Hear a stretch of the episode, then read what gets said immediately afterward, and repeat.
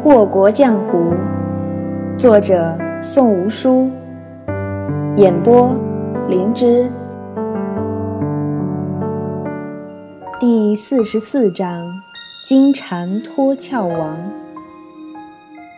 柳灵玉坐在关春院里发呆，他脑子里一片空白，这对于他来说太难得。以至于兰场进门的时候，连动都不敢动，生怕一个不小心打扰了公子思量大事。柳灵玉发现兰场的时候，有点小小的吃惊，但她也没什么特别的表情，只是微微抬了抬眉毛，问道：“什么事？”兰场低敛了眉头，道。壬须房里的那位公子毒解了，不知怎的，兰场没有半点欣喜，只觉得冷。公子的表情有点阴翳，这不是好兆头。柳灵玉点了点头，一挥手让他退下了。独自一人坐在关春院内，柳灵玉摸着下巴想。要不就干脆让那呆货回来吧。本公子独一解，哪里还用得着他去给我唱那出金蝉脱壳的戏？上次烧了敛阴阁，他也挺心疼的。数百把好琴就那么毁了，说不可惜，那是骗人的。不过，那呆货倒是聪明了些。不知道是不是因为对象是萧玉伦的缘故，柳灵玉心里头突然有点酸酸的。在萧公子面前你就引经据典，在本公子面前你就装疯卖傻，你当本公子是傻的吗？但是转念又忆起他信誓旦旦说自己不会骗他时的神情，他不会骗我，也无需骗我。天下人都会骗九姨，唯有柳公子，他那身傲气容不得他骗一个下贱货色。他何止是骗你，他还要杀你，只是你不知道罢了。柳灵玉喃喃自语，凤眸中难得的体现了几分柔情，也不知是为了那话，还是那人。下午的时候。竹芒接到一封书信，柳公子让他通知九姑娘做好准备，因为周玉印要来了。竹芒侧手想了想，是了，有郑公公在宫里头帮衬着，要把招娣引到销魂山庄来，岂不是轻而易举？于是竹公子收拾了一下，就去了流云轩。九姨不在流云轩。他有别的事儿可干。自打他得知温姑家的灭族之恨与那疯人有关，他就不得安生了。巧合多得有点过分，他觉得自己身在一团迷雾里，就是看不到尽头。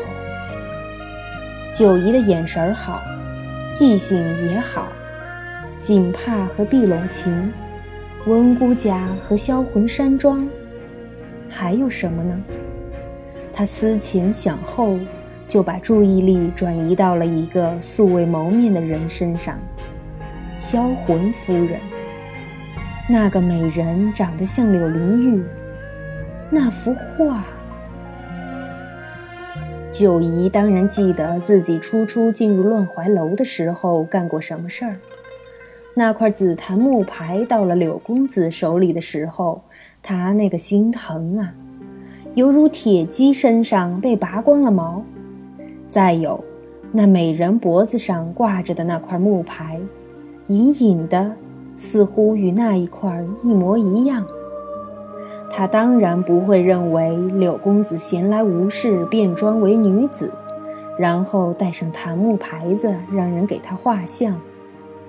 那么，这两块牌子又有什么猫腻？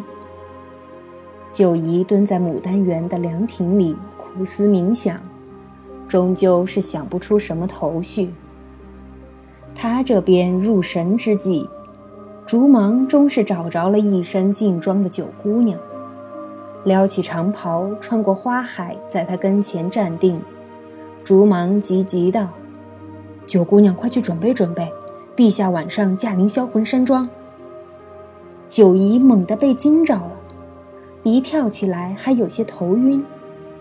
待脑袋上的那几颗乱转的金星消散，他才明白竹芒的意思，立刻叫道：“这么快，我哪来得及啊？萧公子在不在还是问题呢？要动手杀人，总得人聚齐了吧？”竹芒瞥视了一眼咋咋呼呼的九姑娘，淡淡道。九姑娘不必担心，公子自有安排。那态度笃定的，就跟他自己是柳公子一样。九姨见着旁人端架子，心里头就犯堵，可不是，任谁在他面前都是高人一等的样子，这让他很没面子。可是他又没什么办法，只有忍气吞声，心下腹诽。柳灵玉端架子，那就是另一回事儿了。人家是牛人，随便一根手指头就能摁死他。他除了受着，也生不出其他的心思。此刻，他斜眼看了看竹芒，顿时觉得眼前这绿衣的儒雅男子有些不堪。一样是做柳公子的狗，你有什么地方比我强？竹公子是柳公子吗？话说的太满，可不太好啊。那声音阴阳怪气的，颇有些柳灵玉的调调，连柳公子句子里惯常带着的那点矜持孤傲、漫不经心，都学了个十成十。不但如此，九姨周身的真气也毫不掩饰地散开，压得凉亭外的牡丹花都弯了腰。竹芒心下一凛，早就知道九姑娘武功高强，看来远不止高强那么简单。做了一揖，竹芒道：“竹芒不过是个传话的，九姑娘不信竹芒，也要信柳公子，不是？”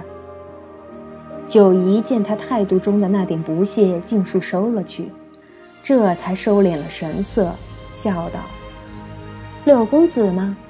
本姑娘自然是信的，你让柳公子放心好了。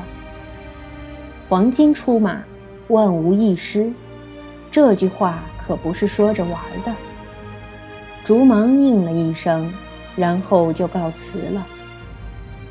牡丹园内仅剩九姨一人，她看了看四周，不甚在意的整了整衣襟，哼着小调，又朝后院溜达去了。如今还不急，等萧公子到了，周玉印来了，那戏也就好开场了。夏日的夜幕落得晚，天黑透的时候，其实已经是该歇息的时候了。九姨坐在刘云轩的偏房内喝茶，一杯接着一杯，态度十分镇定。别看他那副泰山崩于前而面不改色的样子，其实他心里头也直打鼓。萧公子一点消息也没有，要是那狗皇帝来了，而萧公子不在，那可怎么办？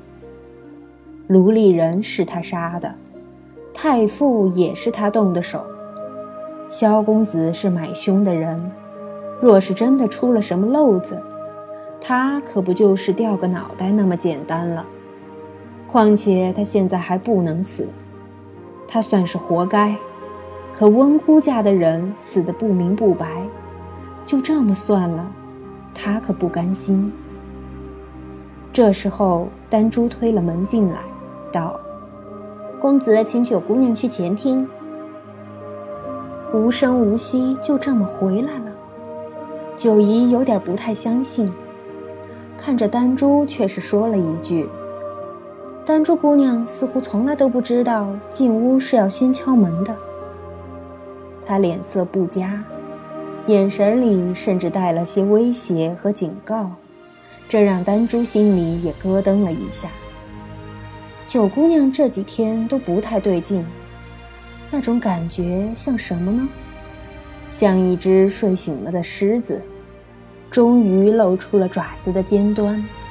从前的九姑娘是猥琐的，是狗腿的，而现在，她随随便便看过来的时候，都带着点威势，让你不敢看她的眼睛，忍不住低下头来。这不能怪九姨，她最近心情不好，心绪不宁，要想露出什么好脸色也是不太可能。再说了，九姑娘干的是什么营生？那可是杀人舔刀子的活计，身上没点血性怎么可能？只不过平时没必要外露而已。见丹珠不说话，九姨也不打算为难她。事实上，他现在挺后悔刚才那么对丹珠说话的。麻烦丹珠姑娘带路。路他认识，但让人带路是规矩，他记得的。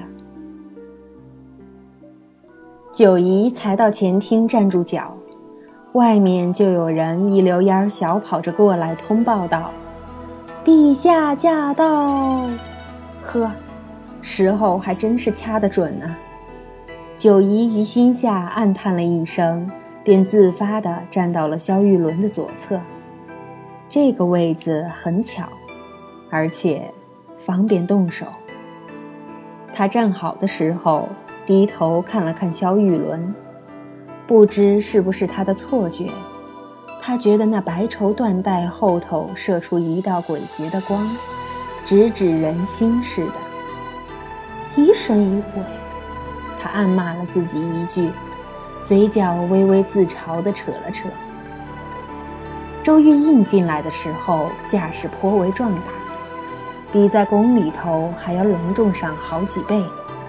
不为别的，就为了刺激一下自己这个同父异母的皇帝。小正子告诉他膳食里下了断魂散的时候，他心里头先是一惊，然后就是震怒。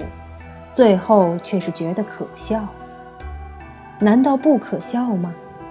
他就是不长脑子，也该知道是谁派人下毒的。这世上除了妖毒公子，还有谁能配出那种稀奇古怪的毒药来？真是打小就心思不纯，长大了不能人道，就更是不正常。整日里折腾些古怪东西出来吓唬人。得，你就折腾吧，朕倒要看看你这个废物似的萧玉伦能掀出什么大风浪来。江之鱼是你弄死的，张敏川是你弄死的，秦昭伯也是你弄死的。朕不把你当回事儿，你还不知道收敛了不成？连卢丽人八成都是你动的手吧？周玉印这般思量着。当下就决定来会一会这个素未蒙面的皇帝。觐见天子，当三拜九叩。萧玉伦却是依旧端坐在上，并没有要起身恭迎圣驾的意思。九姨看见远远的一大群人浩浩荡荡行来，甚是嚣张，但也好笑的厉害，就不嫌挤吗？中间那个男子倒是俊美异常，只不过眉眼之间戾气甚重，一看就不是什么好人。眼见着周玉印迈着步子进了前厅，九姨眼皮一动，出手了。周玉印的左脚才落到地上，一把黑影瞬间闪过，再细看。萧玉伦胸口插了一把雪亮的匕首，伤口处鲜血喷涌而出，染得那身雪白的锦袍如同红绸一般，而那道黑影消失了。小正子倒是不慌，只是面无表情地喝道：“护驾！”一行人便蜂拥而上，围住周玉印。丹珠也是在场的。他现在完全就是傻了，连怎么动都忘记了。方才那个身影去世，堪称迅雷不及掩耳。他一直知道九姑娘轻功了得，却没有料到是如此的了得。他一直知道九姑娘心思不纯，却没有料到是这么个不纯法。前厅里两方人马愣了许久。情势终是没再发生什么变化，周玉印那颗吊着的心也就放下了，一挥手让众人退下，他勾着唇角就朝瘫坐在交椅上的萧玉伦走去，他心里都快笑疯了，他早就想把这个人弄死了，谁知道今天竟然如愿了，这叫什么？踏破铁鞋无觅处，得来全不费功夫啊！丹珠意识回转，立刻就扑上前去，惊慌失措叫道：“公子啊，公子，公子，你怎么样？”他根本就想不到别的，什么周玉印、小正子之流的，那算什么？萧玉伦是他的天，是他的地，是他的主子。他眼睛里只有倒在椅子上的萧玉伦。萧玉伦很想把眼皮掀起一条缝来，但是他睁不开，没力气。那一刀太准了，直刺心口，又快又狠。见萧玉伦不能动弹，丹珠都快疯了。平日里那嚣张的气焰，周密的心思。尽数丢到九霄云外去了，整个变成一个小女孩，哭得眼泪鼻涕到处都是。和丹珠不同的是，周玉印脸上却是十分愉悦的表情。怎么能不愉悦呢？眼前这情况完全就是他朝思暮想之景。刚才他还有点不信，现在走近了一看。那匕首可是正正好好插在了萧玉伦的心上，连半分都不带偏的。小正子，摆架，咱们回丰源宫找任妃去。人都不能动了，咽气儿也就是瞬间的事情了。他可没工夫在这儿干耗着，宫里头的温柔香正等着他呢。小正子一甩拂尘。尖细的嗓音有点变调，摆驾回宫，然后就是一行人浩浩荡荡按原路返回，而销魂山庄里乱成一团。不过，这些又有什么关系？九姨得手之后，根本就没走远。不过是躺在屋顶上看底下人仰马翻罢了。他看到了，他真的看到了。直到现在，他才看到萧玉伦右手掌心的一圈朱砂痣。那是什么时候的事儿？九姨记得那天他杀了江之鱼，柳公子赞了他，然后带他去赏梅。柳公子一向好情趣，踏雪寻梅还不够，他要弹琴。然后，他把手炉递给自己，脑海中浮出一双手，那是一双素白、温柔、修长、美丽的手。离开手炉的时候，掌心露出五颗朱砂痣，小小的。密密的圈在一处，映着白皙的掌，似是满山白雪里独放的一朵梅花。而这朵红梅，如今开在了萧公子的手上。九姨仰头看天，夜色甚浓，乌云蔽月，风高阴森。九姨觉得冷。那是真的冷。他如今却是可以肯定，萧公子就是柳公子了。一直以来都在怀疑的事，终于露出了真相。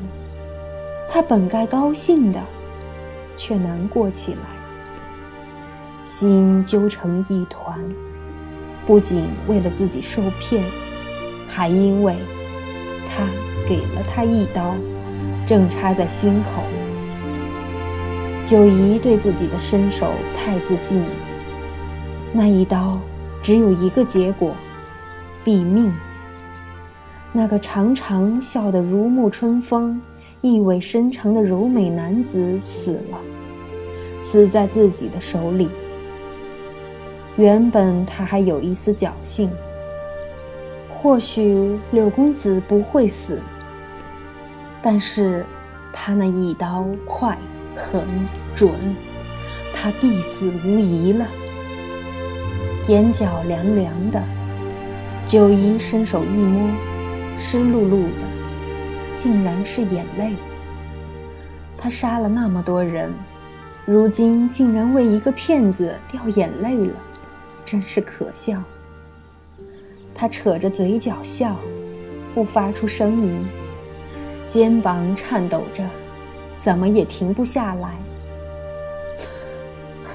他也是会骗你的，他那身傲气。容不得他骗一个下贱货色，却容得下他来骗你，温姑明仪。而他的结局是死，真是太好笑了。